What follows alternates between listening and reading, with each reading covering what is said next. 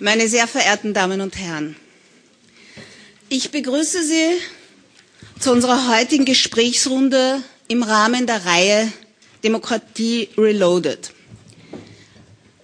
Es ist meistens bitter, wenn Aktualität den Saal füllt. Noch bitterer ist es, wenn diese Aktualität in einer unfassbaren Menge an getöteten Frauen besteht, wie in den ersten Wochen dieses Jahres. Dabei wurde nicht nur massive Gewalt gegen Frauen sichtbar,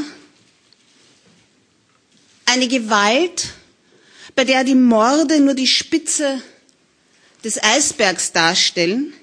Dabei wurde auch deutlich, dass Gewalt gegen Frauen auf einem Männerproblem beruht. Und deshalb reicht es nicht, über den Schutz von Frauen zu sprechen. Und deshalb geht es nicht darum, Frauen einzusperren, um sie zu schützen. Es ist an der Zeit, über Männer zu sprechen. Über Männerbilder, Männervorstellungen, männliche Identität. Toxische Männlichkeit lautet der Titel dieses Abends. Und wir werden auch über diesen Titel sprechen. Zunächst einmal möchte ich Ihnen aber meine Gäste vorstellen. Natascha Strobel, Politologin und Autorin, 2007 erschien Die Identitären, Handbuch zur Jugendbewegung der neuen Rechten. Davor hat sie an der ÖH auch eine Schulungsarbeit, nämlich eine antifaschistische Schulungsarbeit gemacht. Andrea Stanic, Alexandra Stanic, Fotografin und seit 2018 Redaktionsleiterin von Wise Österreich. Davor war sie Chefreporterin bei Biber und auch Leiterin der Lehr-Redaktion.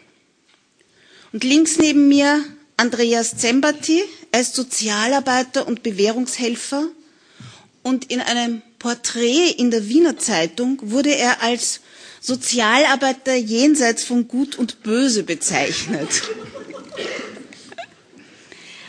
Er arbeitet, er arbeitet im Verein Neustadt, dessen Pressesprecher er ist. Das ist ein Verein, der sich um Haftentlassene in Österreich kümmert. Ich möchte mit einem ganz neuralgischen Punkt in diese Debatte einsteigen. Die Außenministerin Kneißl hat gesagt, ich zitiere, es ist eine Tatsache, dass wir ohne Migrationskrise von 2015 nicht diese Form von Gewalt an Frauen hätten. Na gut, das ist die Außenministerin. Aber Birgit Haller vom Wiener Institut für Konfliktforschung hat gesagt, und ich zitiere, die Zahlen sind dramatisch und sie haben mit den Migrationsbewegungen zu tun. Und da gibt es nichts zu beschönigen. Zitat Ende. Meine Frage an Sie. Was ist das, wenn Haller und Kneißl gleich klingen? Ist Gewalt gegen Frauen ein kulturelles Problem? Ich darf Sie um Ihre Stellungnahmen bitten. Wer auch immer. Ja, also aus meiner Sicht, und das nehme ich gleich vorweg, meine Sicht ist natürlich eine eingeschränkt. Ah, Entschuldigung, Entschuldigung, danke. Ja, aus meiner Sicht, und das möchte ich gleich vorweg sagen, meine Sicht, unsere Sicht ist eine eingeschränkte Sicht. Wir betreuen in Österreich 40.000 Menschen, Frauen wie Männer, im Zusammenhang mit Kriminalität, die als Täter aktiv geworden sind, als Opfer das erleiden mussten. Um diese Menschen kümmern wir uns. Und ich glaube, ich bin auch deswegen heute hier eingeladen worden, weil dort, wo so eine gewaltlegitimierende Männlichkeitsnorm in der fürchterlichsten Art und Weise zutage tritt, ist dann eben auch unter anderem Neustaat aktiv und versucht sich was Besseres einfallen zu lassen, als bloß nach härteren Strafen zu rufen. Ich glaube, es ist ein Kulturthema. Also ein Kulturthema heute der Vorfall in Ötztal, glaube ich, ist Ihnen vielleicht sogar schon bekannt, wo auf offener Straße ein Mann, der getrennt von seiner Frau, beides Österreicher, Österreicherin, äh, getrennt gelebt hat, äh, kurz vor der Scheidung, sie auf der Straße attackiert hat, niedergeschlagen hat, niedergestochen hat. Und nur durch das Einschreiten der zivil couragierten Einschreiten von einem Arzt und einer Passantin hat er wieder ab von, ihr abgelassen und sie wurde ins Krankenhaus gebracht und es schaut so aus, als würde es überleben. Er selbst hat nicht überlebt. Er ist in den Wald gefahren und hat sich gehängt. Warum ich diesen heutigen Einzelfall so hernehme, ist nicht, um da jetzt boulevardesk zu argumentieren, sondern um einfach zu zeigen, es ist kein Kulturthema, obwohl das schon eine besondere Spielart, so komisch das Wort klingt in dem Zusammenhang, Spielart durch Migranten gelebt wird derzeit bei Gewalt gegen Frauen. Aber es ist eben auch ein Thema von uns österreichischen Männern. Und die Ursachen, auf die wir im Rahmen unserer Betreuungsarbeit ja eingehen müssen, um überhaupt etwas verändern zu können, die Ursachen sind erschreckend parallel. Deswegen würde ich die Frage jetzt als erstes einmal so beantworten, wir diese Männer, deren Verhalten wir absolut ablehnen müssen, brauchen aber auch, um irgendetwas zu verändern, um den Rückfall zu vermeiden, eine bestimmte Art des Umgangs. Und die unterscheidet sich kaum zwischen Migranten als Täter oder Österreicher als Täter. Ähm, naja, grundsätzlich ähm, muss man sagen, dass äh, Statistiken sprechen ja für sich und äh, da werden wir vielleicht auch später nochmal darauf eingehen. Und ich bin die Letzte, die Dinge beschönigen möchte, aber ähm, wenn wir über toxische Männlichkeit sprechen müssen, ist das Wichtigste, was, was man festhalten muss, dass es ein, ein, ein, sozial, dass es ein soziales Konstrukt ist, ein kulturelles, aber auch ein kon kontextuelles. Das mal zu der, zur Migrantenfrage. Ähm, Migranten und Migrantinnen kommen oft aus sozioökonomisch schwächeren ähm, Schichten, das sage ich jetzt in aller Vorsicht. Ähm, was aber in der Debatte oft passiert, ist, dass man quasi ähm, Migranten hernimmt als die Sündenböcke. Das heißt, solange wir uns damit beschäftigen, äh, mit Gewalt gegen Frauen beschäftigen, ähm, sind wir alle auf einer Seite, aber solange die Böse, Bösen die, die Ausländer sind. Ganz so leicht ist es aber nicht, weil in, in, der, in der ganzen Diskussion äh, gibt es immer einen gemeinsamen Nenner und das ist das Geschlecht des Opfers und das ist weiblich. Und deswegen ähm, finde ich äh, die Aussagen der, der, der beiden Politikerinnen ähm, muss man mit Vorsicht be, be, behandeln, weil sie ja natürlich super ähm, provozierend sind und ähm, man das ist nicht es ist nicht man kann keine einfache Lösung zu seinem komplexen Problem geben und ja. Wobei die zweite, das muss ich jetzt nur noch ergänzen, keine Politikerin, ja, sondern eine, eine Forscherin ja, ist. Ja, sorry. Ich glaube auch, dass es einerseits eine differenzierte Debatte braucht und ich glaube, dass man, in, wenn man sich das sehr differenziert anschaut, dass man, wenn man sich anschaut, ob ähm, Männlichkeitsvorstellungen aus einer Vorstellung von Religion herrühren oder aus einer Vorstellung von Tradition herrühren und ob man die dann in welcher Religion auch immer oder in welcher Vorstellung von Tradition auch immer ähm, bemüht, dann kann man sich sehr wohl ähm, anschauen, wie verschiedene Communities das herleiten und welche ähm, Vorstellungen dahinter stehen. Ich glaube allerdings nicht, und ich unterstelle das der Außenministerin jetzt einmal, dass das die Intention der Außenministerin ist, sondern ich glaube, dass es da um etwas ganz anderes geht, nämlich einen Diskurs zu bedienen, ähm, wo man das, das Problem gar nicht lösen will, sondern es geht weder um die Frauen, und auch nicht um die Täter, ähm, sondern es geht einfach darum, in einen Diskurs, den wir jetzt seit zehn Jahren, sieben Jahren ähm, kennen, ähm, rein zu, ähm, reinzugehen und politisches Kleingeld zu schlagen, nämlich einen rassistischen Diskurs, einen Diskurs, wo die Ausländer schuld sind, wo der Islam schuld ist. Ähm, und deswegen glaube ich, dass uns diese, ähm, diese, dies, dieser Diskurs, so wie er hier gefahren wird, nicht weiterbringt. Denn wenn wir uns das, was in Zeitungen so oft dann als Familiendrama ähm, verharmlost wird, anschauen, dann sehen wir ja, dass die Opfer, die weiblichen Opfer, ähm, ja dann auch Migrantinnen sind, wenn es migrantische Täter sind, ähm, sehr oft. Nur für die äh, hat man dann in diesem Diskurs keinen Platz mehr äh, und auch keine Lösungen mehr. Und deswegen äh, halte ich gar nichts davon, diesen Diskurs so zu führen, sondern wir müssen uns anschauen, dass genau, ähm, wie jetzt hier schon gesagt wurde, die Täter sind männlich, die Opfer sind weiblich.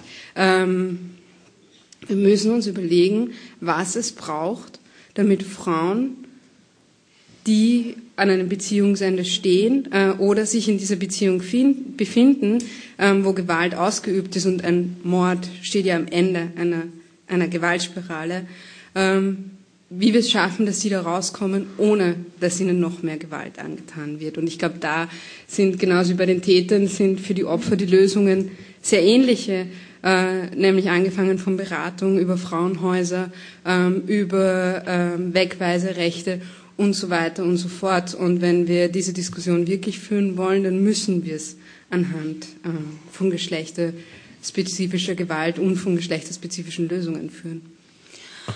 Okay, eine differenzierte Diskussion ist auch in meinem Sinn. Äh, dann, bevor wir sozusagen auf die, auf die, auf die Was-tun-Frage kommen, würde ich gerne noch mal genauer analysieren, was eigentlich sozusagen dieses kulturelle oder Moment ist. Also worin besteht eigentlich diese patriarchalische Struktur, die sich da, die sich da durchhält. Also Sie haben ja vorher gesagt, nicht, dass es äh, das Erschreckende ist, äh, dass die Ursachen sich so gleichen. Vielleicht können wir zuerst einmal ein bisschen über diese patriarchalen Strukturen äh, reden. Ich kann Ihnen gern, äh, nachdem ich ja nicht Soziologe bin, äh, aus unserer Fallarbeit mhm. erzählen und Ihnen sagen, was sich da an Ursachen auftut. Und da gibt es Unterschiede, aber eben sehr viel Parallelität. Ich glaube, jeder von uns kennt an sich selbst die Situation, wenn er in eine Lebenssituation gerät, wo plötzlich keine alternativen Handlungsmöglichkeiten mehr da sind. Das heißt, je angespannter so eine Lebenssituation ist, desto einfacher werden die scheinbar konstruktiven Lösungen, die man selbst anwendet. Ich glaube, das ist eine Erfahrung, die wir alle miteinander haben. Und Vernunft und Abwägung ist in dieser angespannten Situation oft nicht in der Anwendung, sondern radikale, rücksichtslose, destruktive Verhaltensweisen. Ähm, es entwickelt sich ein Tunnelblick, wo nur mehr das eine möglich ist und keine Alternative da ist. Und gleichzeitig, und das spreche ich jetzt doch primär von den Tätern, die wir eben betreuen, entsteht eine Vernichtungsangst. Und das möchte ich schnell erklären, wie das zustande kommt. Eine Vernichtungs was? Vernichtungsangst. Angst. Paradoxerweise nämlich beim Täter. Aufgrund einer schweren narzisstischen Kränkung, und die wird manifestiert dadurch, dass die Frau sagt, ich gehe, agiert er plötzlich so, weil ihm das Objekt der Kontrolle, sprich die Frau, scheinbar entzogen wird oder vielleicht sogar ganz konkret entzogen wird, reagiert er so, dass er meint, wenn du gehst, dann muss ich auch gehen. Sie kennen das Phänomen des erweiterten Selbstmords. Die aktuelle Situation vom Ötztal, wie gesagt, scheint ein Beispiel dafür zu sein. Es entsteht eine Paradoxie, der Täter tötet dann die Frau, um sie endgültig zurückzugewinnen. Eine erschreckende, auch für unsere Sozialarbeiterinnen und Sozialarbeit sehr belastbare Paradoxie, weil sich ja zeigt, dass hier keine alternative Lösung im Kopf des Täters existiert. Er glaubt wirklich, dass wenn dieses Objekt der Kontrolle, sprich die Frau, die seinen Selbstwert massiv beeinträchtigt, wenn sie geht, dass er die nur endgültig für sich gewinnen kann, wenn er sie für niemand anderen mehr als Partnerin zugänglich macht. Ein ganz kurzer Hinweis auf die Neurobiologie, warum wir Männer da so außer uns reagieren, obwohl in vielen Fällen auch die Medien schreiben, der war so nett, der war so vernünftig, die Nachbarn haben ihn immer als hilfreich erlebt. Neurobiologie sagt uns, die Region, wo es um Trennung vom geliebten Objekt geht, ist ganz eng verbunden mit der Region, wo wir heftige Schmerzen erleben. Und diese Kombination soll noch einmal ein Argument dafür sein, nicht es um zu akzeptieren, aber ein Stück zu verstehen, warum Männer dann so reagieren, obwohl sie sonst ganz anders reagieren. Und jetzt würde ich gerne noch ganz kurz den Unterschied oder die zusätzliche Belastung von migrantischen Männern auch hier beschreiben. In der Arbeit mit 15-Jährigen, 20-Jährigen, aber auch 40-jährigen Männern stellt sie immer wieder, gerade wenn sie aus dem Bereich, aus dem muslimischen Bereich kommen, ein ganz eigenartiger einzigartiger, muss ich eigentlich sagen, Ehrbegriff. Der Ehrbegriff wird im arabischen Namus genannt und ist viel, viel älter als die Scharia. Die Scharia im Islam hat sich dann diesen Begriff, diesen Ehrbegriff zu eigen gemacht. Der Ehrbegriff umfasst nicht meine Ehre, sondern der Ehrbegriff bedeutet, ich bin zuständig für die gesamte Sozietät, die mich umgibt. Vater, Mutter, Tanten, Kinder etc. Die gesamte Familie ist das Objekt dieses Ehrbegriffs. Und ich als Subjekt, als Mann habe meinen Selbstwert dadurch, dass ich genau diese Ehre dieser Familie auch verteidige. Bis zuletzt. Jetzt kommen diese Männer zu uns. Sie haben kein Geld, sie haben keine Leistungen einzubringen. Sie haben nicht einmal die Gewissheit, ob sie hier überhaupt einen Aufenthalt haben werden können, eine Zukunft haben werden. Das Einzige, was Sie haben, und das ist gerade bei den Jugendlichen, mit denen wir arbeiten, sehr auffällig, Sie haben ein Alleinstellungsmerkmal gegenüber den anderen Jugendlichen, mit denen Sie sich treffen.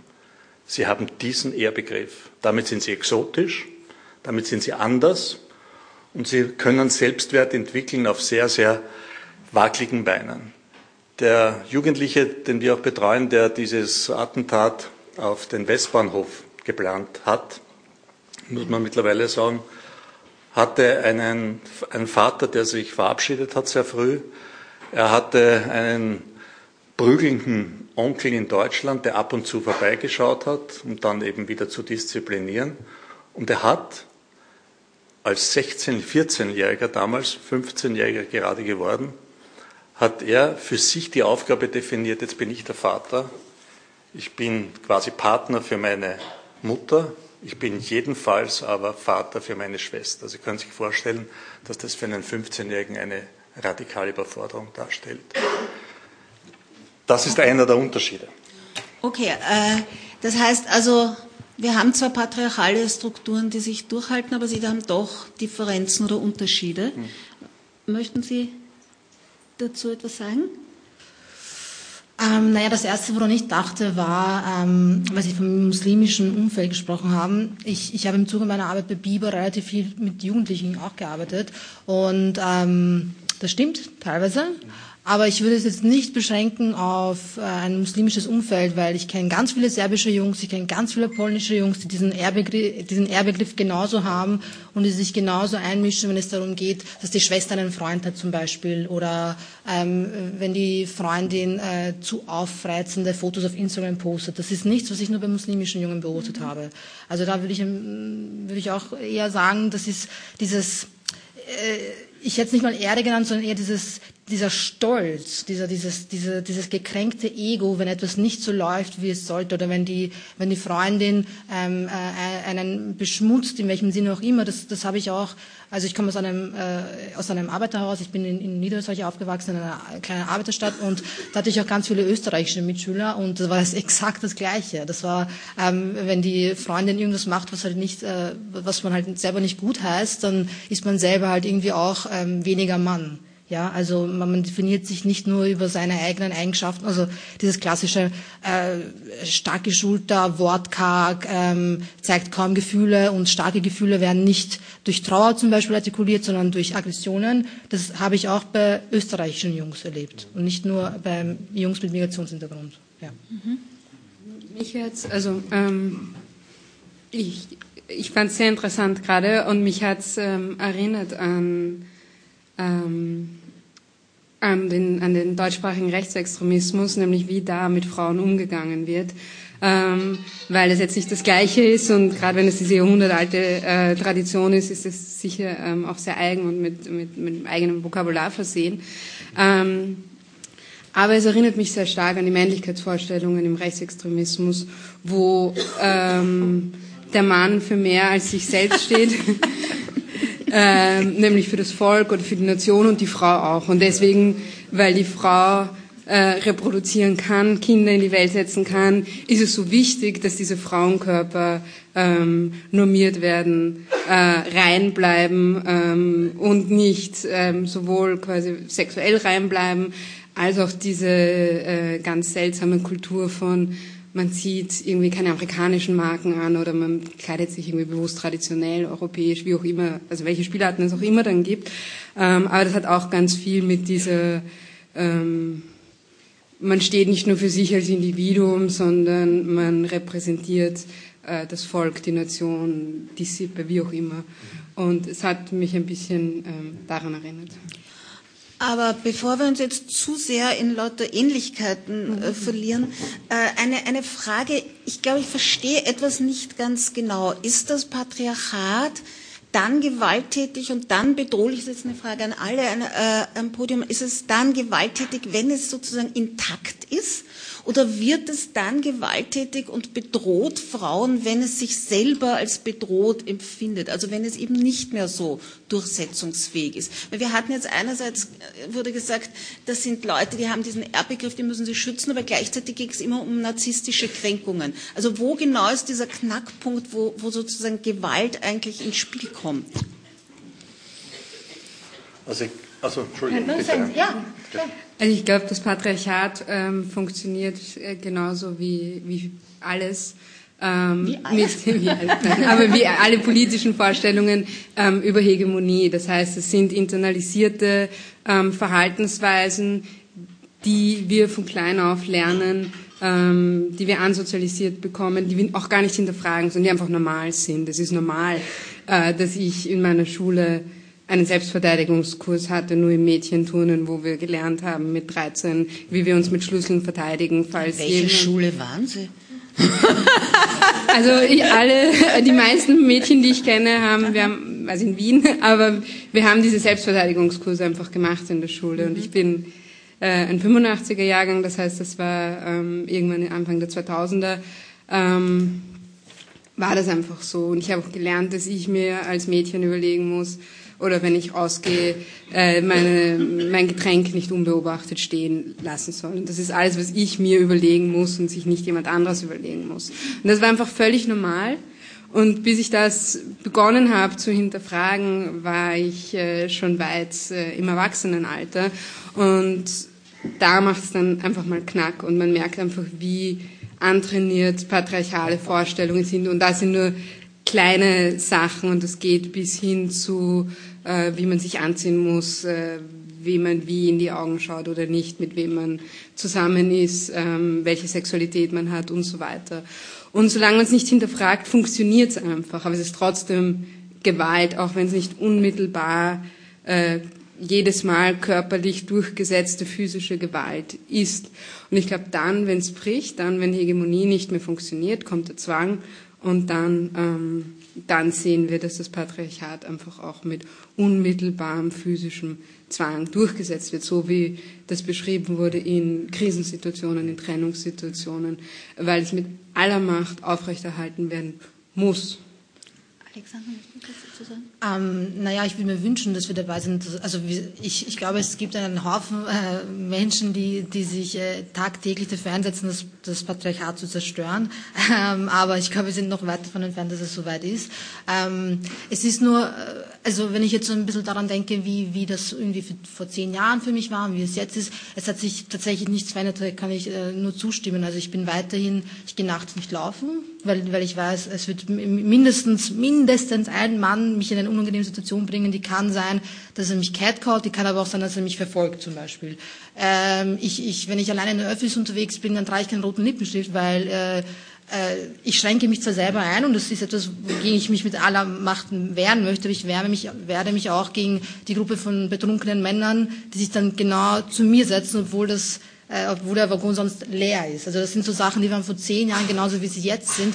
Der einzige Unterschied ist, den ich merke, dass ich mit 17 noch eher meinen Mund gehalten habe. Und wenn, wenn mich, äh, das ist auch passiert, dass mich irgendwer dann irgendwie antatscht in, in, in der Bahnbahn oder so, dass ich dann eher so in Schockstarre bin. Was sich verändert hat, ist nur mein Verhalten oder meine Reaktion, weil ich mich jetzt zu Wehr setze. Und das kann mitunter so ein Moment sein, wo man merkt, ah, da ändert sich jetzt was, weil ähm, ich bin nicht mehr die, die, die, das leise vor sich äh, erträgt, weil sie Angst hat, was noch passiert, sondern ich bin laut und ich mache äh, ich, ich mach auf mich aufmerksam und ich wehre mich. Und das ist dann schon ein Moment, wo ich sehe, ah, da passieren Dinge, die früher nicht passiert sind. Das kann gehen von äh, der Mann ist völlig überrascht, dass ich was sage, bis hin zu, der Mann beleidigt mich. Ähm, also das ist schon was, wo ich so einen Unterschied merke. Ja.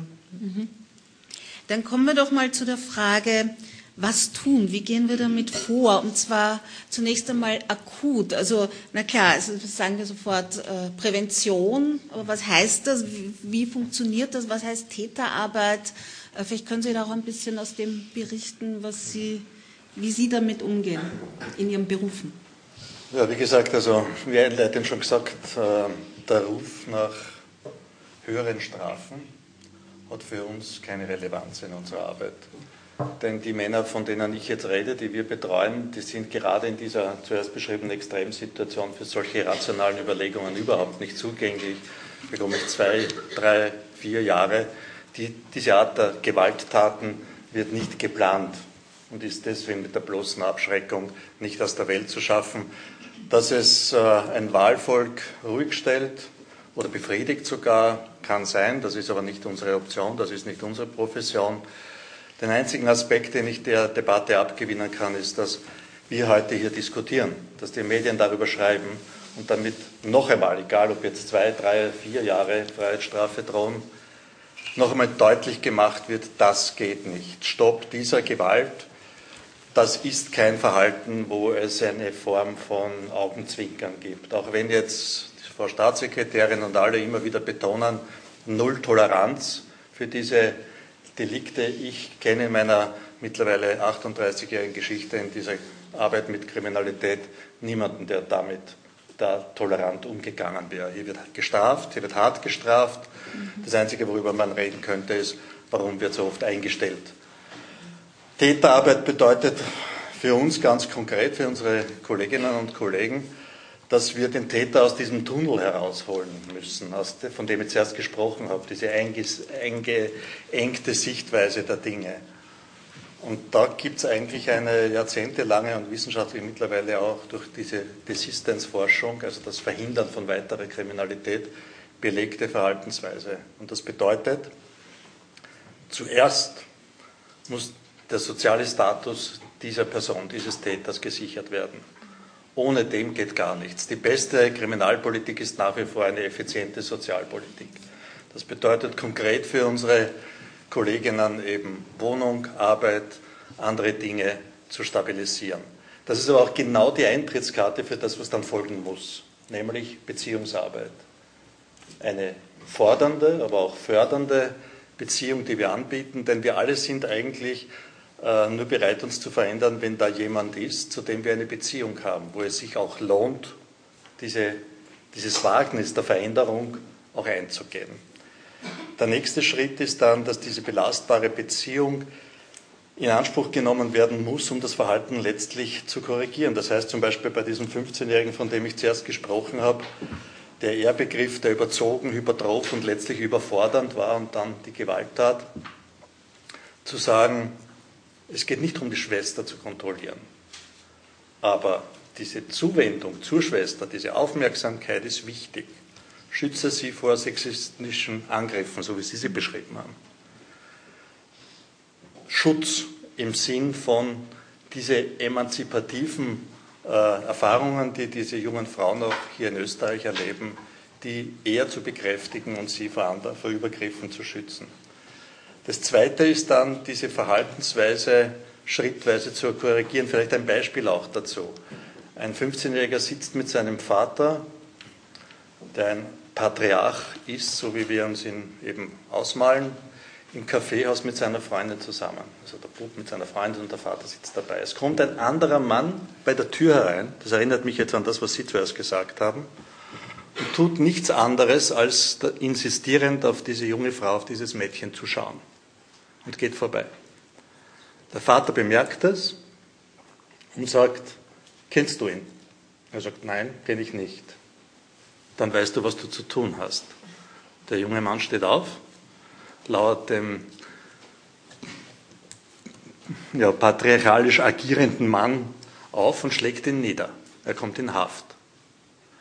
Was kann dann Prävention leisten oder was kann unsere Arbeit leisten? Schrittweise. Der junge Mann kann sich von seinem Vater nicht verabschieden. Dazu ist die Prägung viel zu stark. Aber er kann sich von den Werthaltungen dieses Vaters verabschieden. Er kann die hinterfragen, gemeinsam mit uns. Und das, was er jetzt uns am Schluss dann, oder mitten in der Betreuung eigentlich, muss man sagen, es dauert noch, gesagt hat, war, ich habe gelernt, dass das nicht okay ist, was ich da gemacht habe. Aber ich muss eben schauen, dass ich meinen Vater ablenke. Ändern kann ich den nicht, aber ablenke von solchen Situationen, denen, denen er nicht gewachsen ist. Mhm. Und das sind diese kleinen Schritte, die es aber doch möglich machen, dass 70 Prozent der Klienten, die wir in dem Bereich auch äh, betreuen, nicht mehr rückfällig werden. Darf ich da kurz antworten? Ähm, also ich habe jetzt ein paar Sachen aufgeschrieben, ich hoffe, ich habe jetzt nichts vergessen. Also erstens, dass Medien darüber berichten, das ist sehr wichtig, das finde ich auch. Mhm. Was da aber ähm, oft ein bisschen zu kurz kommt, ist äh, ein, ein äh, sensibilisierte Redaktion. Damit meine ich jetzt Beispiele wie nach Ehedrama, Frau stirbt oder Sexskandal. Also ähm, es ist kein Sexskandal, es ist eine Vergewaltigung und es ist auch kein Ehedrama, es ist ein Mord. Ähm, und das sind Dinge, also äh, wenn Medien darüber berichten, dann, dann denke ich mir oft so, äh, nicht, nicht so bitte. Und, und äh, das ist auch der Grund, warum ich jetzt bei Weiß bin und davor bei, bei Bieber äh, war, weil das einfach Medien sind, die, die, die ähm, wissen, dass, dass, dass Worte alt, unseren Alltag prägen und Sprache hat Macht. Und wenn wir, wenn wir unsere Sprache falsch verwenden, dann entsteht der, der Gedanke, dass äh, es ein gescheiterter Flirtversuch ist, wenn ein Mann eine Frau mit einer Eisenstange attackiert, weil ihn fünf davor irgendwie abgewiesen haben. Ähm, das ist die eine Sache. Dann ähm, zu dieser Präventionsarbeit. Ich finde, da ist es ganz wichtig, dass man ähm, also ich bin ganz, ganz ehrlich, ich weiß nicht, ob ich einen 50-jährigen Mann, der in patriarchalen Strukturen aufgewachsen ist und von denen profitiert und, und, und wahnsinnig viel Macht hat, ich bin mir nicht sicher, ob ich ihn bekehren kann. Ich sag's wie es ist. Aber was ich glaube, ist, dass wir äh, Kinder, bei Kindern und Jugendlichen ansetzen können. Da Darf ich Sie nur kurz etwas dazwischen fragen? Ja. Sie sind nicht sicher, ob Sie ihn bekehren können, aber die Frage ist, möchten Sie das überhaupt? Naja, ich, ich, ich wünschte, ich würde, ich, ich könnte es, selbstverständlich. Deshalb ähm, positioniere ich mich ja auch mit meiner politischen äh, Meinung äh, in der Öffentlichkeit. Und das ist ja etwas, womit ich mich wahnsinnig angreifbar mache. Und das weiß jede Frau, die eine politische Meinung hat und im Internet ist. Also äh, das ist ja äh, ein, ein, ein Weg, den ich ganz bewusst eingeschlagen habe, auch in der Hoffnung, dass ich vielleicht jemanden, der, der, ähm, der, der, der so sozialisiert wurde und noch älter ist, trotzdem zum Nachdenken anregen. Ich sage nur, ich glaube nicht, dass es so gut funktionieren kann wie bei Jugendlichen und bei Kindern. Und ähm, was es da einfach ganz dringend braucht, ist, dass man sich sehr früh, äh, das geht von äh, ganz banalen Dingen wie, es ist in Ordnung, wenn ein Junge Glitzernagellack tragen möchte, bis hin zu, wenn ich mit einer Situation nicht zufrieden bin, heißt das nicht, dass ich um mich schlagen kann. Also äh, bis äh, hin zu diesen sich mit seinen eigenen Gefühlen beschäftigen, mit seinem eigenen Körper. Es ist ja nicht nur so, als ob es ein ungesundes, gefährliches Körperbild für Frauen gibt. Das gibt es ja für Männer genauso. Und daran muss man arbeiten. Und weil Sie auch ähm, meinten, schützt deine Schwester. Mhm irgendwas daran hat mich gestört. Und ich habe jetzt kurz darüber nachgedacht, was mich daran gestört hat. Und es ist, glaube ich, die Tatsache, dass es mir lieber wäre, wenn dieser Junge lernt, seinen anderen Freunden beizubringen, dass äh, die gefälligst seine Frau in Ruhe zu lassen haben. Oder ähm, wenn ein Freund von ihm ähm, homosexuell ist und er dafür irgendwie beleidigt wird, dass er sich für diesen Jungen stark macht und ihm sagt, äh, und, ihm, und, und, und zu ihm steht. Das ist so irgendwie, also ich verstehe schon den Punkt, aber irgendwie irgendwas hat mich daran gestört. Ich, ich will nicht, dass ein großer Bruder da sein muss, dass wir Frauen sicher sind. Weil, und ich will auch nicht, dass man sich hineinversetzt, weil jeder hat eine Mutter, jeder hat eine Tochter oder jeder hat eine Schwester. Unabhängig davon, ob du jemanden in deiner Familie hast, der weiblich ist und den du liebst, ist es wichtig, dass du ähm, ähm, an deinem eigenen ähm, Verständnis von Männlichkeit arbeitest. Ja. Ich kann mich äh, nur anschließen. Ich glaube, dass es ganz wichtig ist, gesellschaftlich äh, auch darüber zu diskutieren, was heißt denn Mann sein, was ist Männlichkeit. Also in Englisch, äh, der englische Diskurs ist weiter und hat eben die Toxic Masculinity und hat eben aber auch die Caring Masculinity, also die ähm, sorgende Männlichkeit. Das klingt jetzt nicht so toll auf äh, Deutsch, aber es ist im Prinzip zum Beispiel so etwas wie, es ist schön, Vater zu sein. Und Vater zu sein heißt nicht, sich mit 15 hinzustellen, wenn das Kind 15 ist und dann äh, irgendwelche Lebensweisheiten von sich zu geben, sondern es heißt, äh, schon da zu sein, wenn das Kind geboren ist oder auch davor schon. Man, also es funktioniert auch schon davor. Ähm, und und die Zeit auch zu genießen, es schön zu finden, dass man äh, nicht der Versorger für die Familie sein muss und, äh, äh weiß nicht, holzhackend hinterm Haus stehen muss, damit es warm ist äh, im Haus, äh, sondern dass man eine schöne Zeit mit seinen Kindern verbringen kann. Von der Geburt an, dass man in Karenz gehen kann und dazu braucht es aber auch die Bedingungen, weil das ist es ja, äh, was es ist. Es ist nicht nur die Vorstellung, sondern es muss auch ähm, gesetzlich alles so möglich sein und es muss die Vorbilder geben. Und Papa-Monat heißt nicht Skifahren fahren und ähm, äh, auf irgendwelchen politischen Veranstaltungen rumhampeln, sondern Papa-Monat heißt halt, das ist nicht nur, ähm, ja, und daheim ist irgendeine Großmutter oder doch die Mutter, die es dann macht, sondern das heißt dann tatsächlich in der Nacht aufstehen und die Windeln so wechseln und das ist wahrscheinlich die ersten nein, es ist nie schön, aber es ist die ersten Male besonders nicht schön. Ähm, aber, aber es macht halt auch etwas mit einem. Und es ist nicht nur jetzt mit Kindern, es muss nicht jeder Mensch Kinder bekommen, sondern es heißt auch, ähm, sich zu sorgen um Freunde, um Freundinnen, um Familienmitglieder, äh, über Gefühle reden. Das, ist, das klingt alles nicht sexy, weil wir es nicht gewohnt sind, dass das ähm, besonders toll klingt ähm, für Männer, sondern es klingt verweichlicht und ähm, schwul ist dann ein Schimpfwort. Ähm, aber es würde so gut tun, äh, wenn Buben und Männer so eine Kultur ähm, leben würden. Es würde ihnen gut tun und es würde dem ganzen Umfeld gut tun, ähm, wenn wir unsere Kinder, Jugendliche ähm, so erziehen würden. Ich würde gerne doch nochmal zu dieser Schwesterthematik was sagen. Und zwar was sehr Heikles, wo ich mit Vorsicht das jetzt zum Ausdruck bringe, was unsere Erfahrung auch ist. Schutz der Schwester ist deswegen auch notwendig, weil die Mütter, die eine Biografie des Überlebens haben in diesen patriarchalen Strukturen, wo sie jeden Tag vor Gewalt Angst haben mussten, sich diesen, dieser Gewalt angepasst haben, sich hier unterworfen haben, würde ich sagen. Da geht es wirklich ums Überleben. Da geht es nicht um irgendwelches Ober oder Unter, sondern da geht es um wirkliche Tätlichkeit. Und diese Frauen als Mütter haben sich über die Jahrzehnte teilweise dieser Gewalt unterworfen und haben dann eine Tochter, die Schwester des Buben, die plötzlich in eine andere Welt kommt und für sich emanzipatorische Verhaltensweisen sieht, eine andere Freiheit erlebt. Und das, was jetzt so heikel ist, auch für unsere Kolleginnen und Kollegen in der Arbeit, ist, dass sie eigentlich die Mutter als jemand haben, der diese Emanzipation verhindert. Warum? Weil ansonsten die eigene Biografie, der eigene Selbstwert, der sich über Jahrzehnte, wie gesagt, das Überleben gesichert hat, gefährdet werden würde. Und das habe ich zuerst auch gemeint. Mhm. Es ist mir so wichtig, dass der Bursch nicht wie der Vater, wie der Ehemann, wie der Vater und Ehemann dieser Frau äh, agiert, sondern sagt, nein, gerade diese Entwicklung ist zu schützen. Und es ist heikel, das Thema. Ich verstehe aber die Kolleginnen von den Opferschutzeinrichtungen vollkommen, wenn sie in der aktuellen Debatte sagen, wir brauchen mehr Zeit für diese Frauen, damit sie sich von diesen ja, lang tau scheinbar tauglichen Verhaltensweisen lösen können. Dazu ist eine Kurzunterbringung im Frauenhaus viel zu kurz. Also ich glaube, dass ich das sehr d'accord bin mit den Einstellungen der Kolleginnen vor Ort. Wenn, wenn ich da kurz äh, erzählen darf, ich habe, ähm, ich glaube, es war letzt, das Jahr, ja, letztes Jahr habe ich eine, eine, einen Artikel geschrieben über häusliche Gewalt bei geflüchteten Frauen. Mhm.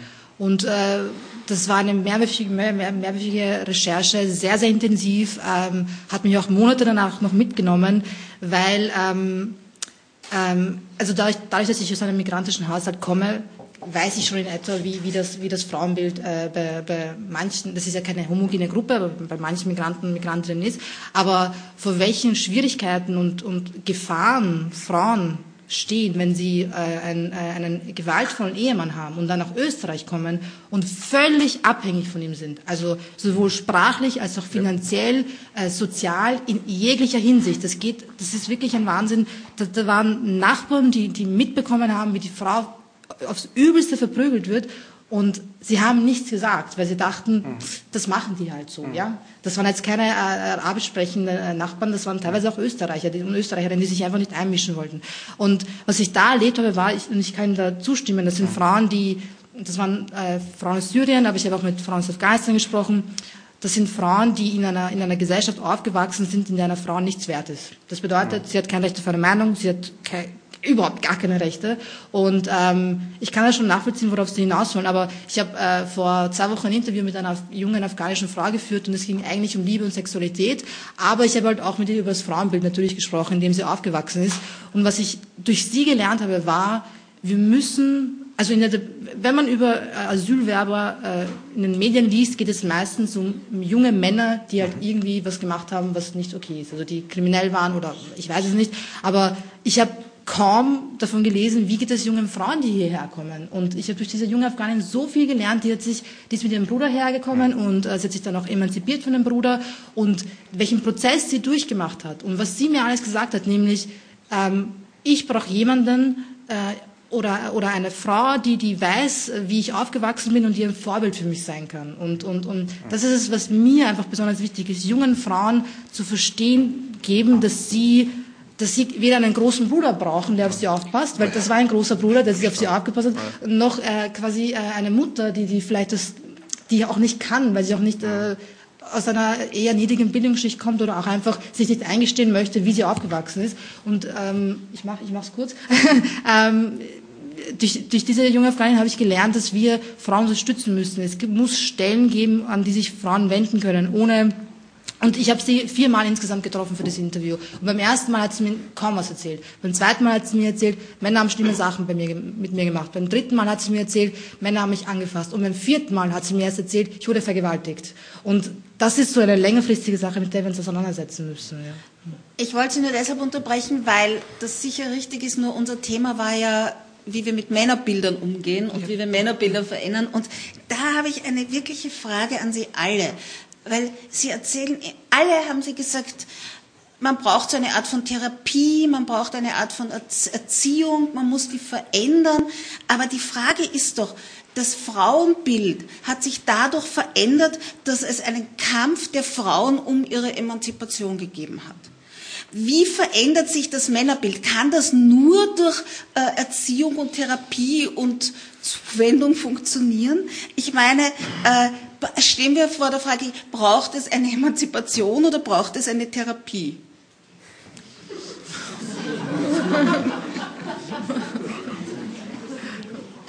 Darauf wollen Sie jetzt von mir eine Antwort. Von allen? Von allen. Als Mann meinte ich. Ja. Also ich glaube, es braucht nicht Psychotherapie. Das ist wohl nicht die Lösung für ein gesamtgesellschaftliches Thema. Aber was es auf jeden Fall braucht, davon bin ich überzeugt, ist Erziehung.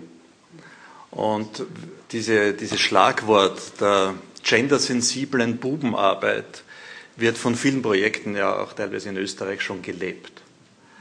Also wo von Anfang an bei Buben, bei jungen Männern schon ein anderes Frauenbild transportiert wird und gleichzeitig, weil das ist der Schlüssel aus meiner Sicht zum Erfolg und zum Umdenken, auch die eigene Verhaltensweise reflektiert wird und ein Selbstwert eben über nicht patriarchalische Verhaltensmuster, die vorgelebt worden sind, vielleicht zu Hause äh, zu erzielen ist. Wenn ich jetzt beim Herfahren gerade gehört habe, dass es im, glaube ich, im zehnten Bezirk gerade ein Projekt begonnen hat, das heißt Stopp. Und dieses Projekt hat, äh, ist eine Initiative, wo es darum geht, im Gemeindebau Nachbarinnen, Nachbarn zu sensibilisieren für Gewalt. Dann ist das für mich auch ein Zugang dann ist das eine kleine Initiative, die aber uns in unserer Zivilgesellschaft und in unserem, äh, ich würde sagen, auch in unserer Courage stärkt. Wo wir sagen, das ist ein Thema, das bleibt nicht, das ist nicht privat, das ist nicht hinter verschlossenen Türen. Hier gilt es auch von uns einzugreifen, wenn wir etwas mitbekommen.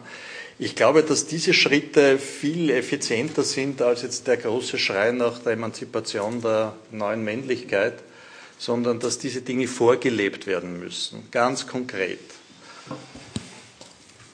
Okay. Ich sage gleich noch was dazu, aber zuerst würde ich Sie gerne noch Ich glaube auch, dass es schwierig ist mit ähm, Emanzipation, weil im Gegensatz zu Frauen ist das ja, sind das ja Verhaltensmuster, von denen Männer profitieren, ob sie wollen oder nicht. Ähm, vom Patriarchat profitieren Männer.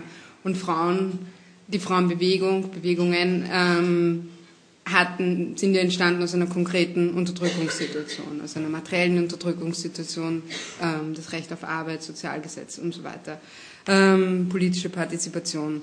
Ähm, das heißt, ähm, ob wir es jetzt Emanzipation nennen oder nicht, aber das heißt, wir brauchen Männer, die sich das eingestehen äh, und die trotzdem so nicht leben wollen, ähm, weil davon, von dem, von dem sie profitieren, anderen Menschen Schaden zufügt. Und das ist ähm, viel verlangt, vor allem wenn man ein materialistisches Weltbild hat und sich denkt, ja, also jeder profitiert gern und, und kommt oben raus und, und gibt nicht freiwillig ähm, etwas her, was einem zugute tut.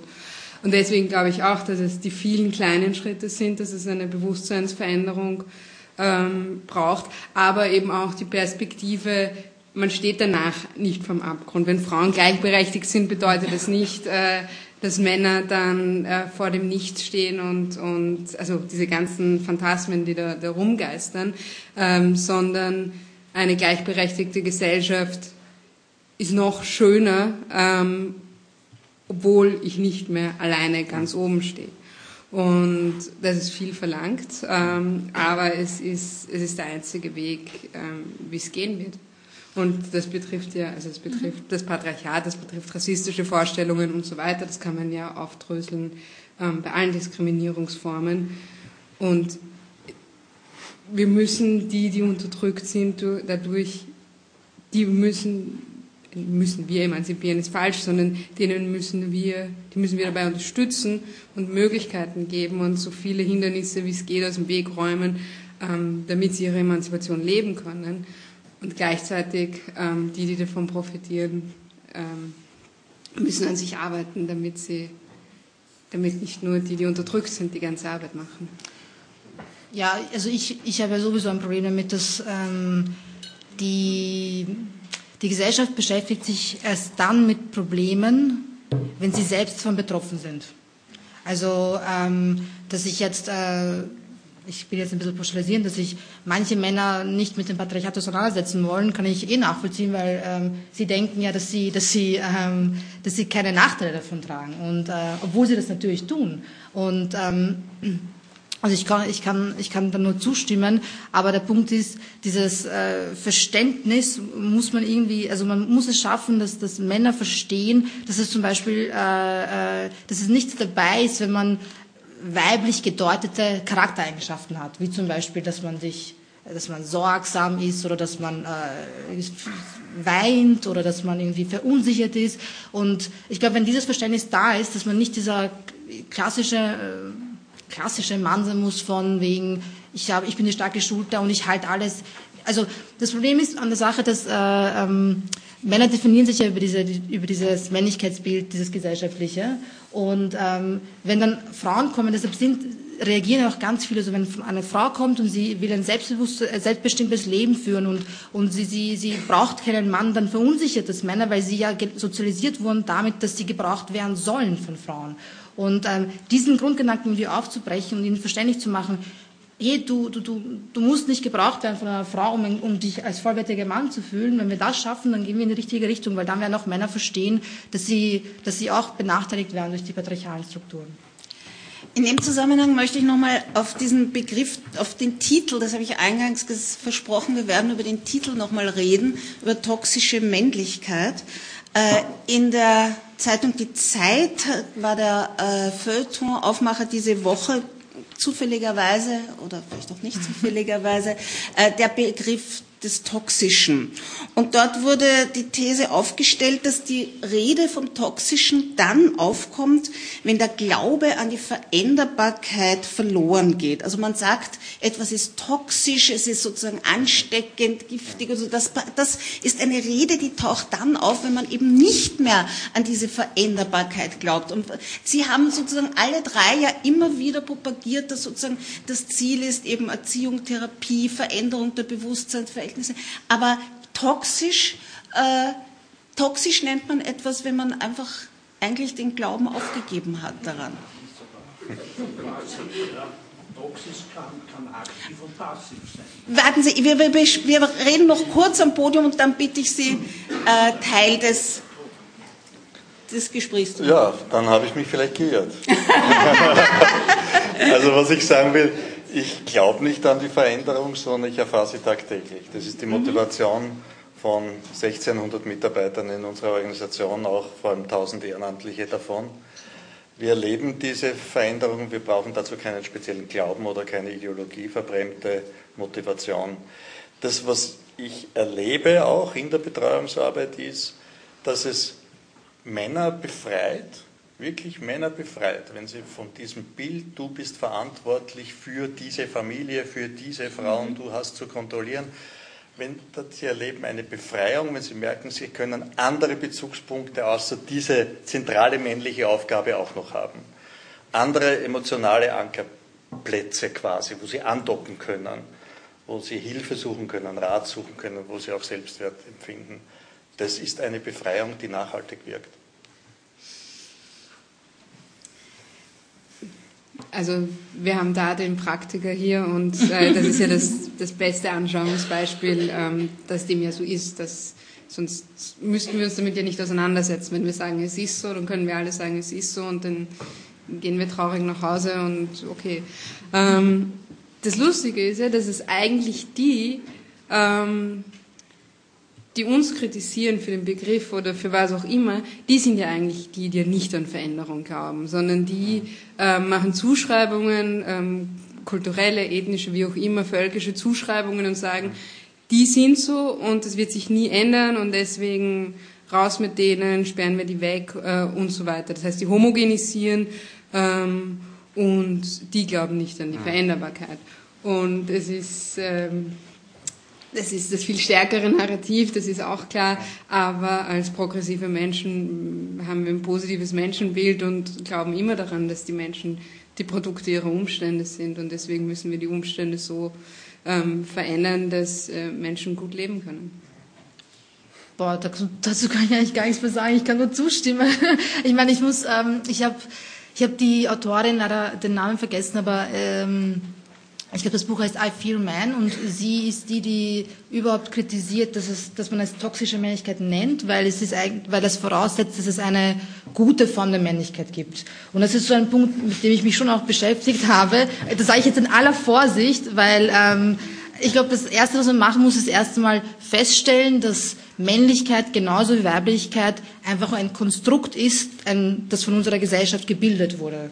Ähm, ich bin auch okay damit, wenn wir uns generell mit dem, mit dem Männlichkeitsbild beschäftigen. Man muss das nicht toxische Männlichkeit nennen, aber ähm, ich würde jetzt auch nicht hier sitzen, wenn ich mir denken würde, man kann eh nichts mehr ändern. Also. Es ist vielleicht andersrum. Es wurde mir auch vorgeworfen, im Rahmen dessen, dass der, der Titel dieser Veranstaltung toxische Männlichkeit heißt, dass es eigentlich kontraproduktiv ist. Also nicht, weil er, es ist genau das Gegenteil, nicht weil er eine Vorstellung von guter Männlichkeit propagiert, sondern weil er eigentlich sagt, Männlichkeit generell sei etwas Toxisches. Und es würde sozusagen das, äh, das ist von mehreren Seiten gekommen, dass man eigentlich damit das Ziel, um das es geht, eigentlich schon im Vorfeld naja, verunmöglicht. Man muss den Missstand als solche bezeichnen können. Das ist so, als ob ich sage, ich darf jetzt nichts mehr als Rassismus bezeichnen, weil es dann irgendwie, weil es so negativ konnotiert ist. Also, ich kann, vor allem, wenn man ja eh schon äh, es als eine spezifische Form von Männlichkeit ähm, bezeichnet,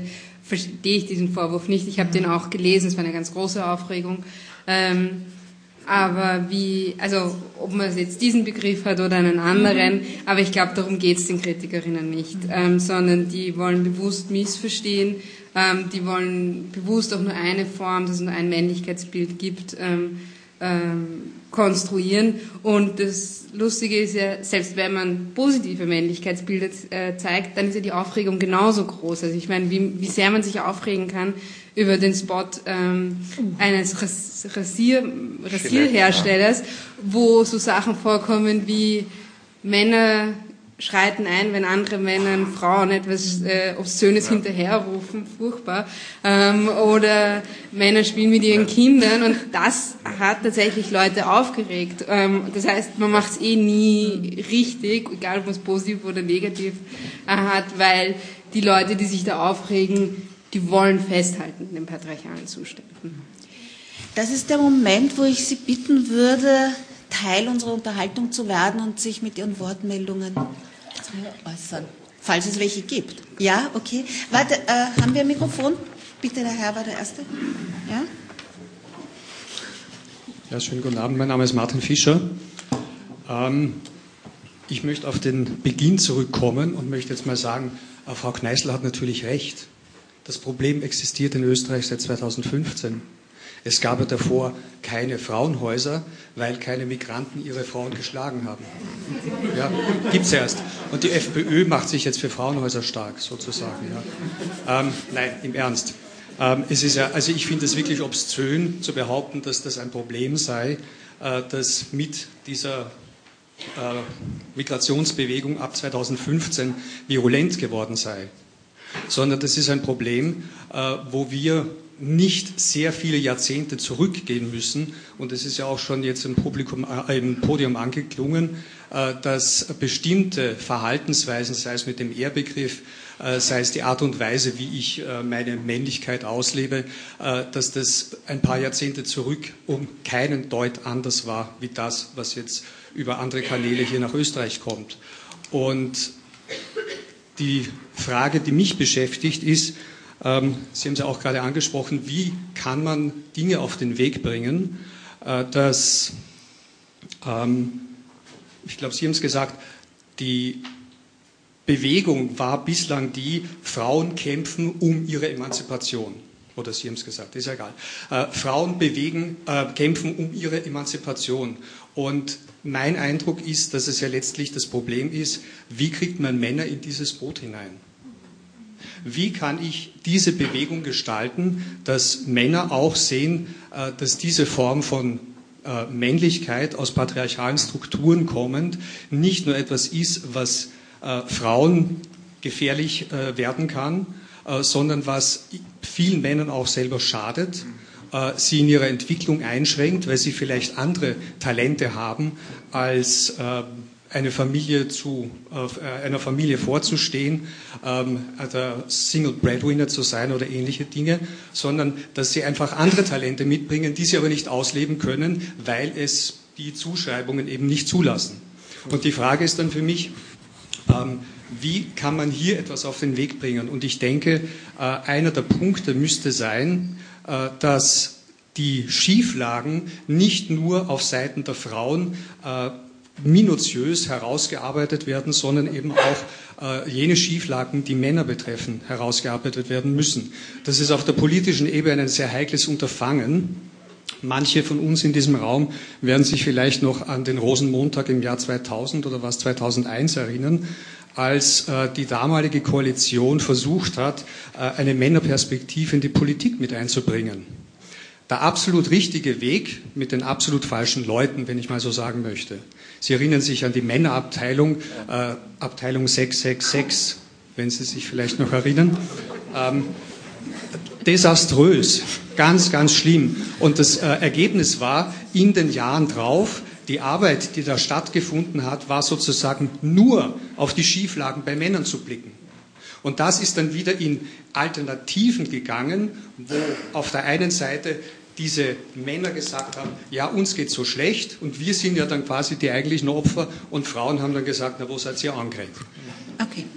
Wollen Sie dazu was sagen? Diese, diese Entschuldigung, äh, ein halber Satz noch. Und wenn es uns gelingt, eine Perspektive zu entwickeln, die in der Lage ist, sowohl diese Schieflagen bei Frauen als auch die Schieflagen bei Männern in den Blick zu nehmen, dann glaube ich, dass es gelingen kann, tatsächlich auch Emanzipation für Männer auf den Weg zu bringen.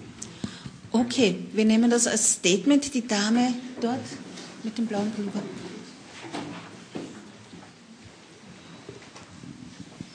Also, dass das ein gesellschaftliches Problem ist, ist mir schon jahrzehntelang bewusst. Und was mir jetzt in der Diskussion fehlt, welche konkreten Maßnahmen könnte man setzen?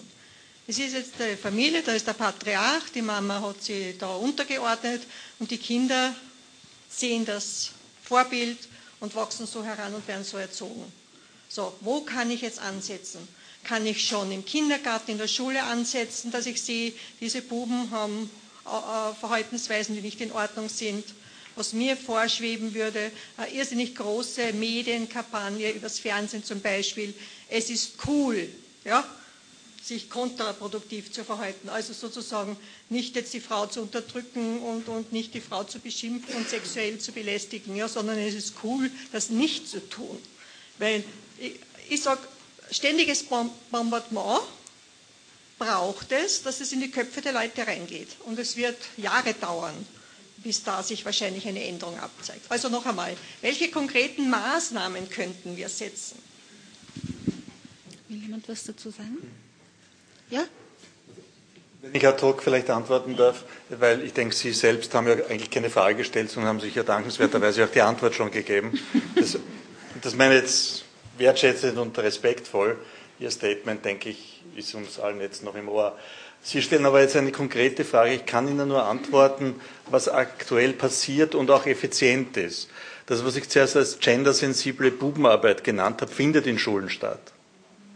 Und ein weiterer Schritt, gerade in der Community, von der wir ja auch gesprochen haben, migrantisch, ein weiterer Aspekt ist, dass wir diese sogenannte Street Credibility herstellen müssen. Und das gelingt mir als österreichischen Bewährungshelfer wesentlich schlechter als einem jungen migrantischen Mann, der sagt, ich lebe hier im Westen eine andere Identität. Der hat sehr, sehr viel schneller den Kontakt der hat sehr, sehr viel schneller auch den Respekt und dann auch die Chance, eine Beziehung zu entwickeln. Also ich glaube, wir müssen da sehr vielfältig agieren. Es gibt nicht den Weg, sondern sehr, sehr viele unterschiedliche. Wollen Sie dazu? Naja, ja, gerne. Äh, ähm, äh, ich sage again, äh, Fokus, Missstände auch als solche zu bezeichnen aus der migrantischen Community, ja. Aber ähm, man muss auch bei österreichischen Buben von Anfang an, ähm, und das finde ich, kann man schon ganz gut im Kindergarten machen. und ich habe zum Beispiel eine kleine Nichte. Ich nehme jetzt ein, ein konkretes Beispiel. Und meine Schwester ist eine sehr liebevolle Mutter, aber trotzdem lässt sie Zeichentrickfilme sehen, in der ganz stereotypische Frauenbilder weiterhin ähm, äh, vermarktet werden. Trotzdem kauft sie nicht, äh, ich weiß nicht, ein Spielzeug, in dem sie so spielerisch lernt, wie man mit Wissenschaft umgeht, sondern sie kauft ihr eine Küche. Und das sind so, ouch, einfach so, das sind so äh, Kleinigkeiten. Ich glaube, da muss man auch ganz individuell drauf schauen, aber äh, ähm, wenn wir im Kindergarten jemanden haben, Frauen äh, und, und, und Männer, die, die da pädagogisch dazu, ähm, die quasi die Ausbildung haben, um zu verstehen, was das bedeuten kann, schon von klein auf, wenn man äh, wenn man den Mädchen sagt, sie sind hübsch und den Jungs sagt, sie sind stark. Oder wenn man den Mädchen sagt, äh, sie sind süß und den Burschen sagt man, sie sind lustig. Also wenn man schon quasi Pädagogen und Pädagoginnen hat, die wissen, was für Auswirkungen das auf längere Frist äh, haben kann, dann sind wir schon auf einem ganz guten Weg, würde ich sagen. Ich glaube auch, dass es ganz viel ähm, im Kleinen ist. Ich kann auch mit äh, Anekdoten ähm, dienen.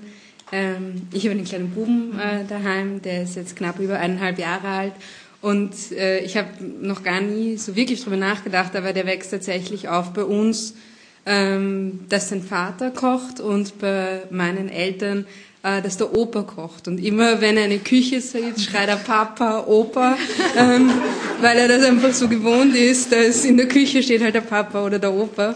Ähm, und äh, also es sind so, so Kleinigkeiten, wo es auch darum geht, äh, jetzt müssen nicht alle Männer kochen, also kochen ist super und alle Leute sollten kochen. Ähm, äh, aber es sind so Kleinigkeiten einfach, wo sich das dann zeigt. Und das zeigt sich im Kleinen in der Familie, das zeigt sich dann im Großen halt auch, wie ein Sozialstaat äh, organisiert ist, wer welche Arbeit macht im Land, wer für Pflege verantwortlich ist und so weiter und so fort. Und es sind, glaube ich, ganz, ganz viele äh, kleine Maßnahmen, wo wir, wo wir Vorbilder auch brauchen für kleine Jungs, dass sie sehen, das ist etwas, was auch Männer machen können und was auch eine schöne Arbeit ist. Dass diese Arbeit, die jetzt vorrangig von Frauen gemacht ist, ganz schlecht bezahlt ist und dass die unabhängig davon, wer sie macht, besser bezahlt ist, das ist sowieso nochmal ein anderes Thema. Ähm, aber es ist auch echt schön im Kindergarten zu sehen, ähm, wenn es dort männliche äh, Pädagogen gibt, einfach damit äh, sowohl die Jungs als auch die Mädchen sehen, nein, das ist nicht Frauenarbeit, ähm, sondern das ist eine, eine, eine tolle Arbeit, ähm, die viel besser bezahlt gehört, ähm, die alle machen können. Und genau, und genauso, also neben Küche, das andere Tolle ist, äh, wenn wir die M48 sehen und, und die Müllautos, dann müssen wir zehn Minuten davor stehen und den Lastwagen anschreien, weil es toll ist. Ähm, und da ist es halt auch, wäre es auch schön zu sehen, wenn da einfach Frauen ähm, auch zu sehen wären. Also es sind diese ganz kleinen Alltagsgeschichten, wo man, glaube ich, schon ganz, ganz früh viel lernt. Äh, wo ist das Mikrofon? Ja, die Dame da?